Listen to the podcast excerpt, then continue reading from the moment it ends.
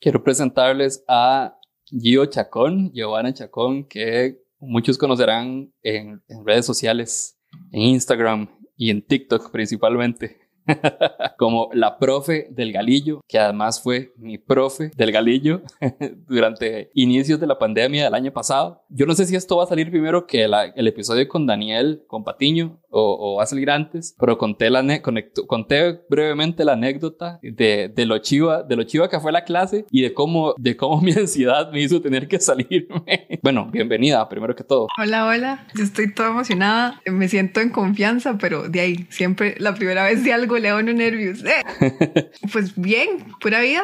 Mi nombre es Gio Chacón y de eso, soy profe de canto, cantante. Para que te conozcan un poquito mejor, especialmente en el ámbito del canto, que es, vamos a hablar mucho de eso. ¿Cuándo, ¿Desde hace cuánto das clases, primero que todo? Desde la prehistoria, es lo que siempre digo. Empecé a dar clases en el 2007, donde no existía nada de virtualidad y nunca paré de dar clases hasta el 2017, que decidí dejar de dar clases en academias y pues ver si podía hacerlo ya pues un negocio propio. Y de, ahí salió la profe del galillo. A, mí me hace mucha gracia y, me alegra poder hablar de las experiencias. Yo creo que eso es lo más chiva, porque o sea, no solo, no solo estoy conversando con vos porque das clases de canto, sino que además yo las recibí.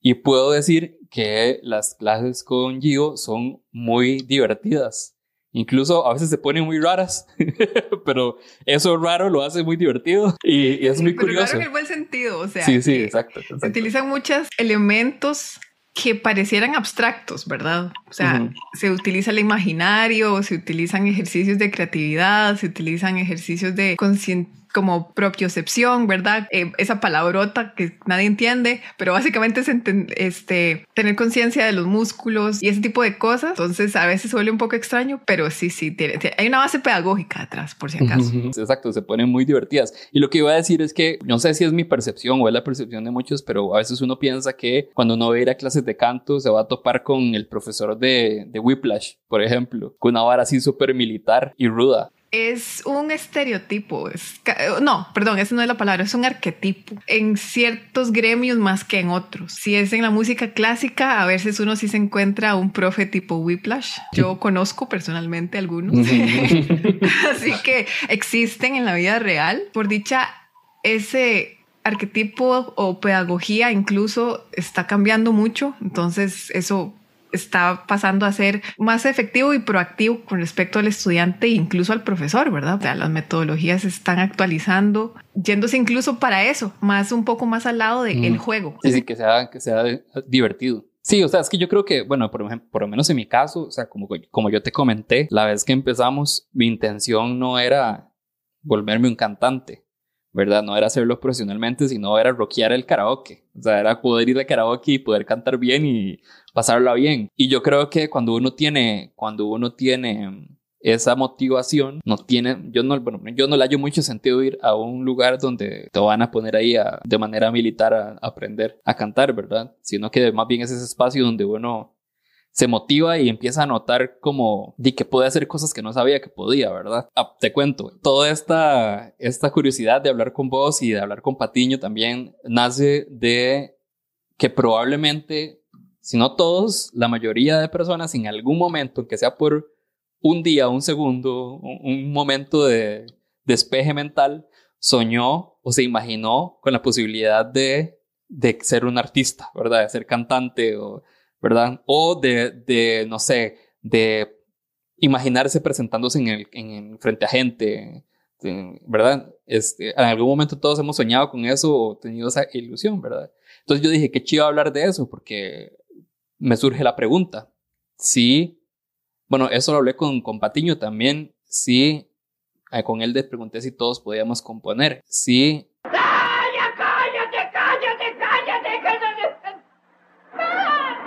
todos podemos cantar, hay limitantes. Respondiéndole la pregunta en dos tractos, eh, es curioso porque, por ejemplo, yo, a mí lo que me hizo decidirme por el canto fue el hecho de estar yendo a conciertos, que, o sea, fue una, una, como darme cuenta de que yo como público estaba pegando brincos, sintiéndome súper feliz, eh, sintiéndome incluso como eso, unida a todo un grupo de personas que están sintiendo cosas parecidas. Y yo veía a la persona en el escenario, en este momento no puedo decir quién, o sea, fue que algo de eso de estar yendo a, conciertos, pero de, adolescente, ¿verdad?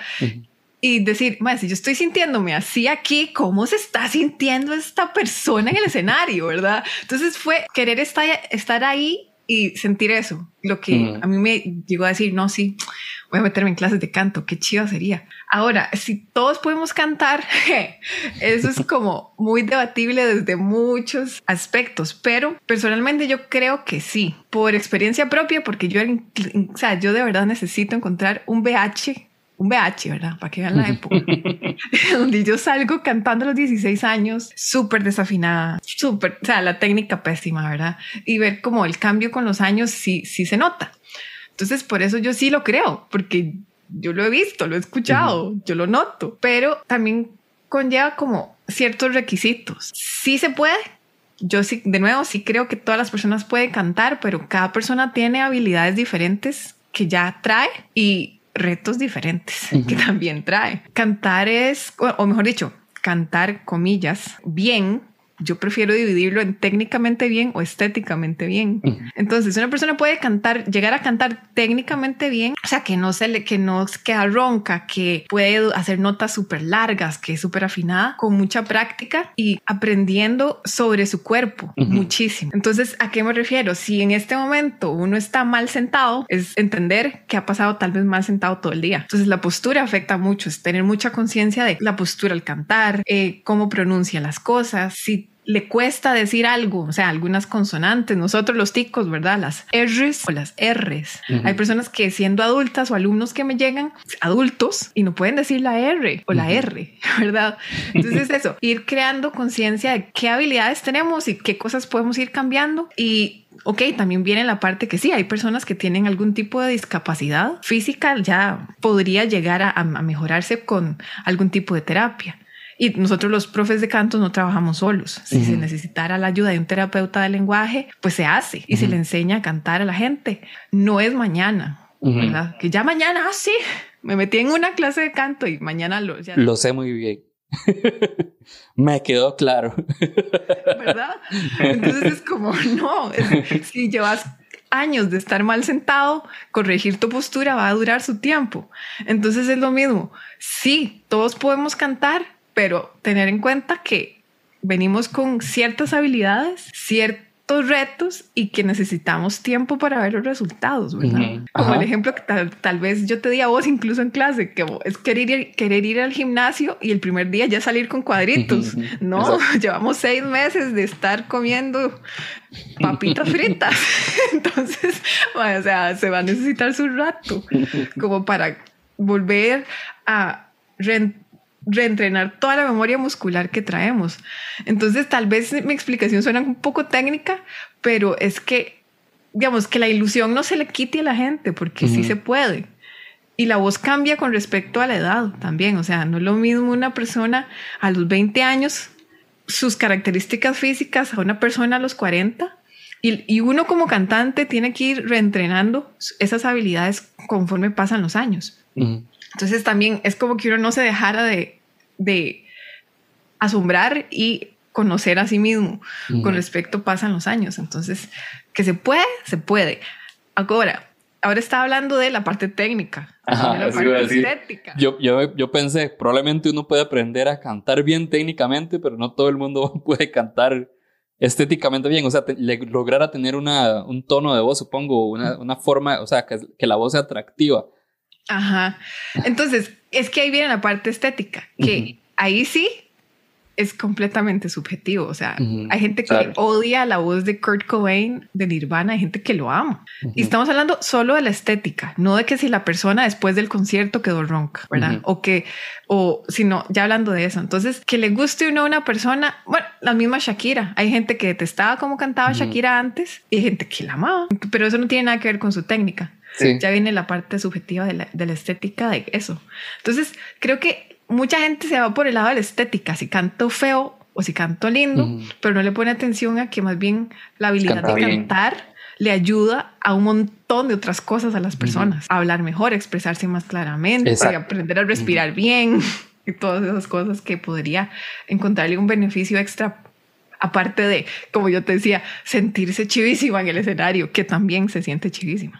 No, y además creo que a final de cuentas, y corregime si me equivoco, pero es como todo un proceso de aprender a usar la voz. O sea, al final de cuentas es porque cuando yo, la experiencia que tuve, que ahorita lo voy a contar, fue un ratito, pero yo voy a decir por qué, uno empieza a notar maneras diferentes o, o formas diferentes para, para hablar que no sabía que podía hacer o, ¿verdad? o, uno es más consciente, yo creo que es eso, uno se vuelve más consciente de la forma en la que está hablando, del aire que está tomando cuando está hablando. Yo, yo tengo, o sea, yo tengo una, una pésima respiración, o sea, yo sé que yo a veces incluso aguanto, sin darme cuenta, aguanto la respiración por mucho rato y cuando me cuentas como y agarro aire de nuevo, ¿verdad? Y sigo, o sea, me, me pasa mucho.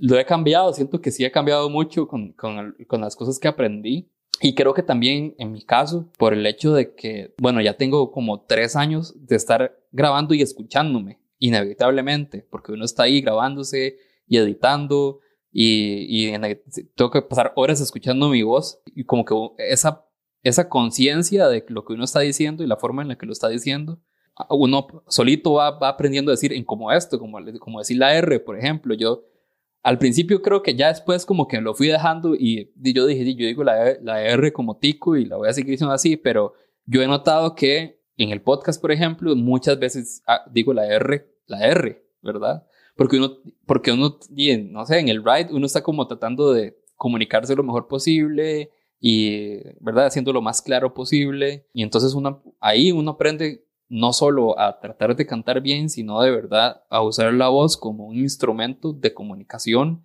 y uno de verdad se sorprende de la forma en la que puede atraer a más gente, digamos, en caso del podcast, como viéndolo meramente como un producto de comunicación, la forma en la que puede ser muchísimo más atractivo si uno aprende a, a usar la voz bien. Y ni siquiera es irse a voz de locutor, ¿verdad? Porque yo siempre trato más bien de alejarme de eso porque y todo bien, o sea, es un estilo y se escucha mucho en la radio o en los eventos y demás.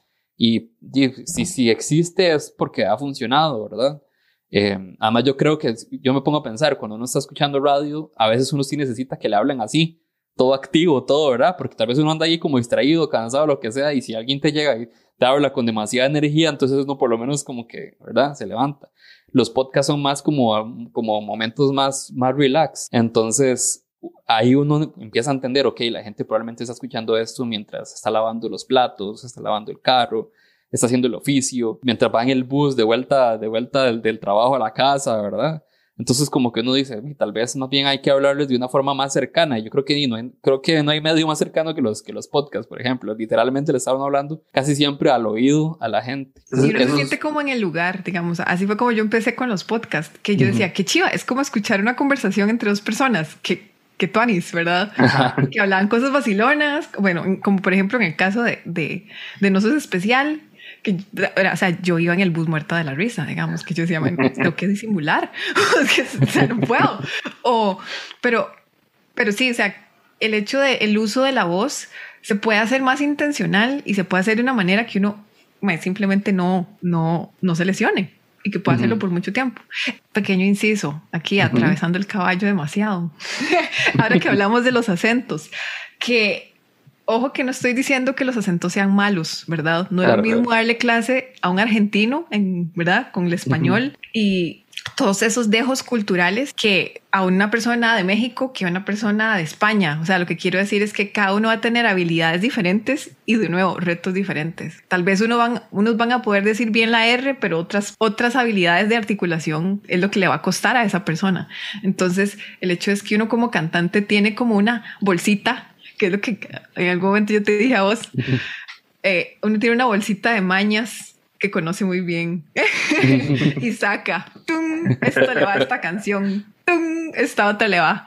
Entonces es eso, nada más como estar muy consciente de, lo que uno trae, digamos. Tengo varias preguntas que me generan curiosidad. ¿Vos crees que, que una persona, si aprende a usar bien su voz, pueda influir positivamente a nivel emocional? Absolutamente sí. Eh, digamos, estaba pensando como en los actores. A mí me encantan los actores del doblaje. Me parece una forma de usar la voz para el que diga, a mí no me interesa cantar, eso no nada que ver, digamos. Pero, o sea, cuando usted ve incluso ni siquiera actores del doblaje, los actores, los muy buenos actores, no son el mismo actor de una película a otra. Tienen que cambiar su forma de hablar, su forma de pronunciar, eh, incluso las muecas que hacen a la hora de hablar, ¿verdad? Entonces eso influye demasiado, demasiadísimo. Sí, es muy interesante, es muy interesante eh, ahora que decís todo el mundo del doblaje, porque lo han logrado como, como crear este universo de voz, porque yo siento que es como un universo de voz, porque vos no vas a escuchar a nadie hablando así en la vida real. Y estamos hablando del buen doblaje, ¿verdad? Del, doblaje que usualmente se escucha en, en, como en las películas y demás, que tiene toda una producción detrás, no tanto como los documentales de, de History Channel o, o, de esos, ¿verdad? Sí, sino no voz en off, sino son como, como un personaje creado, una voz que exacto, es toda una construcción de personaje, exacto. Pero además digo que es un universo porque si bien uno se sentiría raro escuchar a alguien a la, a la par hablando como los doblajes, a la hora de escuchar el doblaje en la película tiene todo el sentido del mundo. O sea, como que de verdad no lo sentís extraño. Y, y aún así, hablando, no sé, de personajes como de carne y hueso, no sé, un doblaje de Jim Carrey o un doblaje de Will Smith, que creo que son dos de los probablemente más icónicos y que, que uno ha escuchado el mismo, el, la misma persona que los ha doblado durante, durante mucho tiempo. Pero digamos, este universo está creado y está tan bien hecho que, que uno se siente familiarizado. Yo no suelo, digamos, yo no suelo ver películas eh, dobladas porque me gusta escuchar como a los actores, pero la, las películas de probablemente los noventas para atrás, me encanta verlas dobladas, digamos, porque ya es un tema como de nostalgia y es como quiero verla con doblaje, porque así fue como la vi cuando estaba pequeño, ¿verdad? No sé, yo no sé, ah, no sé cómo se ubicaría también si vea Los Simpson en inglés, digamos. o sea, que, sí, todavía más, todavía más en, en esta series animadas. Es, es, ha sido como un, como un universo que, del cual uno se siente muy familiarizado. Digamos, si alguien, si alguien quiere llevar clases de canto, ¿qué, ¿qué requisitos necesita? Por lo menos así como para empezar y que pueda tener cierta frecuencia. ¿Qué crees vos que necesita alguien para empezar? O sea, un principiante así como que de cero, super cero, obviamente tener la disposición y decir, ok, esto va para el rato. Puede ser, mm. no sé, lo que sea mediano y largo plazo para esa persona, ¿verdad?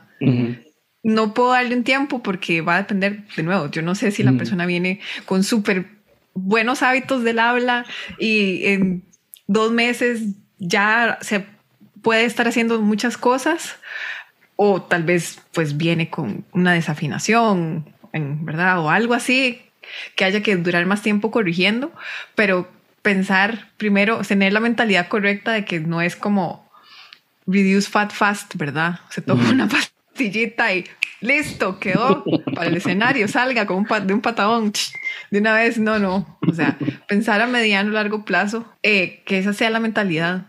Y ojalá, no sé, tal vez voy a cantar un poco más consciente tres veces a la semana, así. Como tener un poquito más de estructura, que ya no sea solo, ay, es que hoy siento lindo cantar. No, es como, si quiero ser un buen corredor, voy a salir a correr tres veces a la semana. A mí me llama, me llama mucho la atención, me parece, a mí este tema me parece fascinante porque si yo me pongo a pensar, en realidad creería que debería ser muchísimo más común el interés de poder saber hablar mejor en público y en general usar la voz, o sea, como aprender a usar mejor la voz y poder proyectar mejor lo que uno quiere decir eh, usando bien, bien la voz. Puede ser que sea una ñuñada mía solo porque, porque hago podcast, pero, pero no, o sea, yo creo que al final de cuentas, como hablamos antes, creo que usar bien la voz podría tener un impacto no solo hacia afuera, sino también hacia adentro. O sea, que puedas usar la voz y poder, no sé, hasta para ligar, qué sé yo, o sea, como que de verdad. Sí, eso es lo que la gente no, no, no se da cuenta, que uno podría, si uno es muy ñoño del uso de la voz, se puede utilizar mucho. Ahora con, con estas otras redes sociales que están saliendo, ¿cómo se llama la de? Sí. Ah, Clubhouse. Esa, esa vaina, como Clubhouse usted, con ese vocerón, la gente se imagina quién sabe qué. Sí, sí, ahí eh, eh, eh, tienes, o sea, es cierto lo que sí, de una red social como esa, que además aparece se está poniendo como de moda. O sea, se la jugás con la voz, ¿verdad? Ese es tu instrumento y el cerebro, voz y, ya, eso es todo. Y, ah, bueno, lo que vos decías, es que sabes que lo cotidiano se vuelve tan cotidiano, o sea, hablar se vuelve tan natural que la gente en general, ni yo, ¿verdad?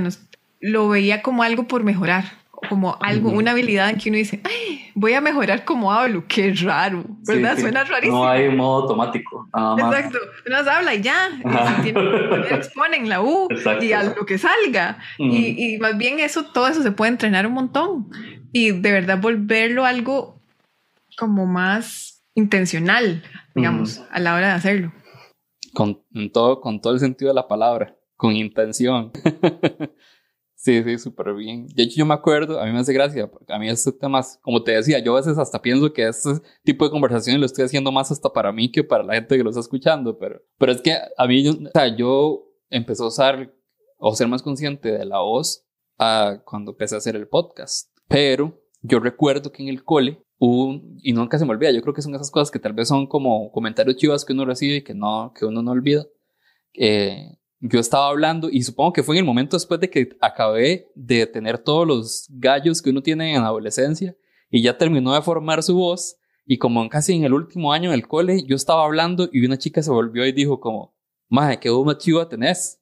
Y yo, gracias, ¿verdad? Pero estamos hablando de que después de eso no, no, no, o sea, nada más me lo dijo y, pasaron como un montón de años después del cole. Porque eso, eso también yo creo que o sea, yo hasta ahora eh, son pocos los alumnos en los que, que no me dicen en la primera o segunda clase, digamos, cuando van empezando, es que a mí me dijeron que cantaba lindo. O sea, uno nunca se lo cree.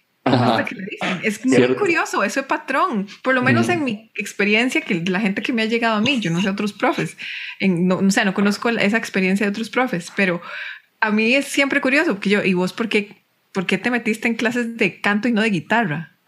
Cuénteme, ¿verdad? ¿Cuáles son sus motivaciones? Y es que me dijeron que cantaba lindo, ¿verdad? O sea, nunca es como, yo creo que tengo la convicción o sé que puedo mejorar, que no tiene nada de malo, ¿verdad? Lo que quiero decir es muy curioso que las personas, eh, eh, ese tipo de comentarios les afecte y que digan, ah, puedo irme por ahí, que también fue mi caso, ¿verdad? Mis compañerillas en el cole me decían, ay, no, usted canta como, como lindo.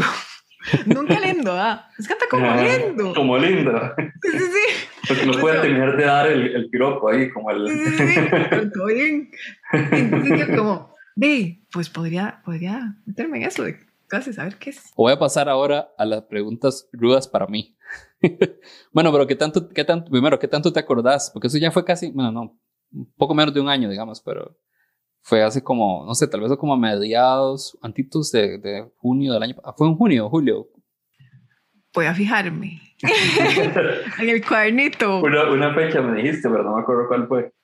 Julio. Julio, ah, bueno, ok, estás a mediados. La última semana de julio del 2020. ¿Qué tanto te acordás? Para no hacerte preguntas así tan profundas. Me acuerdo que estaba nervioso. Eso me acuerdo. Que tenía una carilla de susto de ¿qué me va a poner a hacer? Y yo, tranquilo, solo cantarme.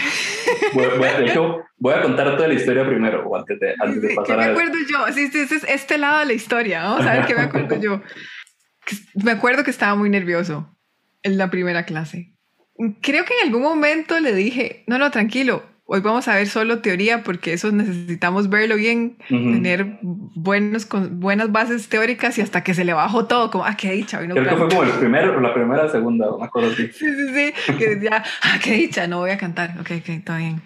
Este, me acuerdo que algo que le dije, que tiene un timbre de voz al cantar muy bonito, muy estable y que era, y que era bastante afinado, eso me acuerdo. Eh, sí, o sea, yo, yo decidí llevar la clase principalmente porque, bueno, estaba empezando todo el tema de la pandemia y el encierro estaba en su, en su momento más de encerrona, ¿verdad?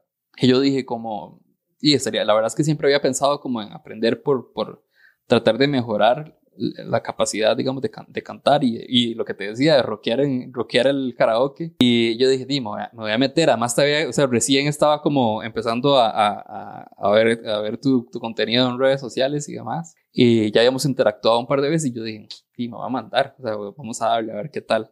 Y, y empecé, empecé y en realidad yo creo que sí, me sentía como nervioso al principio, pero creo que me empecé a poner más nervioso cuando vos me dijiste justamente, porque bueno, ya todo, ya la mayoría de gente sabe todos mis problemas con, de ansiedad y demás. y cuando me di cuenta que podía, como que tenía eso, como esas características que vos me dijiste, que, el timbre fue lo que me dijiste, ¿verdad? Sí, que tenía un, timbre muy consistente, muy, muy, muy tuanis. Se tiene que salir cantando algún día, papá.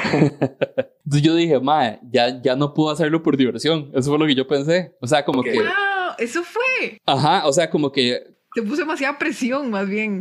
Sí, pero no, la presión me la puse yo, porque es, no sé, es como mi cerebro funciona, es como, dime, si lo puede hacer, entonces hágalo bien. Y me empecé a sentir tan presionado, tan presionado, que bueno, yo creo que fue como dos o dos meses o tal vez por ahí. Yo dije, no, yo no puedo más, porque ya, ya más bien estaba estresado, porque yo quería llegar y yo ya quería llegar a la clase y poder hacer cosas, me explico, como poder mostrarme mejor y ya al final pasaba todo estresado, yo es como no, y me acuerdo que cuando desafinaba y así, yo es como, la frustración en mi cabeza de que había, de que había desafinado. Pero estuvo muy chido. O sea, yo, aparte de eso, la verdad es que, digamos como que de verdad uno espera, aunque uno vea que la persona es como buen ride, uno espera que la clase sea más bien como ruda, como desafinó, desafinó, desafinó, desafinó. ¿Verdad? Como que eso está mal, eso está mal. Como que, como que uno, como que uno espera el típico profe de antes, ¿verdad? Que, ah, yo fui una, por ejemplo, yo tengo una, o sea, un ejemplo, todavía tengo pésima letra, es horrenda. A veces ni yo entiendo lo que escribo. Entonces, eso, no, yo me imagino que la profe de español, hágalo otra vez, quedó muy feo. ¡Ray! Le arrancan la hoja. ¡No! ¿Verdad? Eh, y uno se espera algo así ahora. sí, no, pero la clase, las clases fueron súper divertidas. La verdad es que uno, lo pasa sí exijo, pero tú, Anis. Sí, sí, o sea, yo creo que, sí, sí, es, es una exigencia que viene de la motivación, no, no de, la desmotivación, como a veces suele pasar. ¿Cómo le voy a sentirse? O sea, ¿cómo le voy a decir que está haciendo algo mal que lo ha hecho así toda su vida? O sea, es de corregir hábitos, no es como de señalarlo, porque no, como, si no ha podido corregirlo, por eso es que viene a clase. O sea. para, para ir recapitul para resumir lo que hemos hablado, Número uno, cualquiera puede aprender técnicamente a cantar. esa, es, esa, es, la primera. Estéticamente, sí requiere de... Autoestima, diría yo. Estéticamente, autoestima. Porque hay gente que va a odiar como usted canta y hay gente que le va a encantar. Claro, claro, claro. Sí tiene que haber, supongo que también una parte, a ver, como de, de saber cómo es la voz de uno y técnicamente tratar de hacerlo lo más atractiva posible. Ok, ok, ok, súper bien. Tercero, ¿Cómo recibir clases con la profe del Galillo?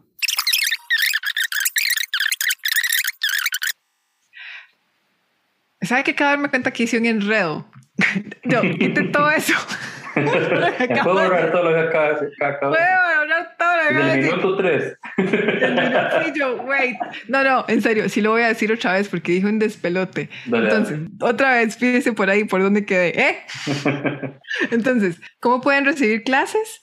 Sería básicamente que chequen las publicaciones donde están las fechas específicas para inscripciones de clases individuales, que serían cuatro veces al año, para que estén atentos a la próxima fecha. Ahora, el 10 de marzo empieza eh, pues una nueva edición del taller de canto para principiantes, por si acaso se quieren meter. Es grupal, pero nuevo, es para gente que empieza de cero y se, se va a repetir en mayo, por si quisieran este, si no les diera chance ahora, este mes de marzo sería en mayo. Y redes sociales donde pueden encontrarme, Instagram, TikTok, Facebook, eh, aunque tal vez no lo tengo tan activo el Facebook, pero por ahí nada más cualquier cosa, siempre por Instagram o TikTok. Bueno, entonces los invito a todos a seguir a la profe de Galillo. Con solo seguirla, o sea, con solo seguirla en redes sociales, ya empiezan a aprender porque ya ese Instagram está pero repleto de información súper concreta, súper concisa, súper clara de eh, cómo, es que, cómo es que funciona, de manera muy general, cómo funciona nuestra voz eh, y qué, qué, cuál es el engranaje que está detrás de, de todo ese proceso para, para hablar mejor, para cantar mejor y, y usar la voz en su máximo poder.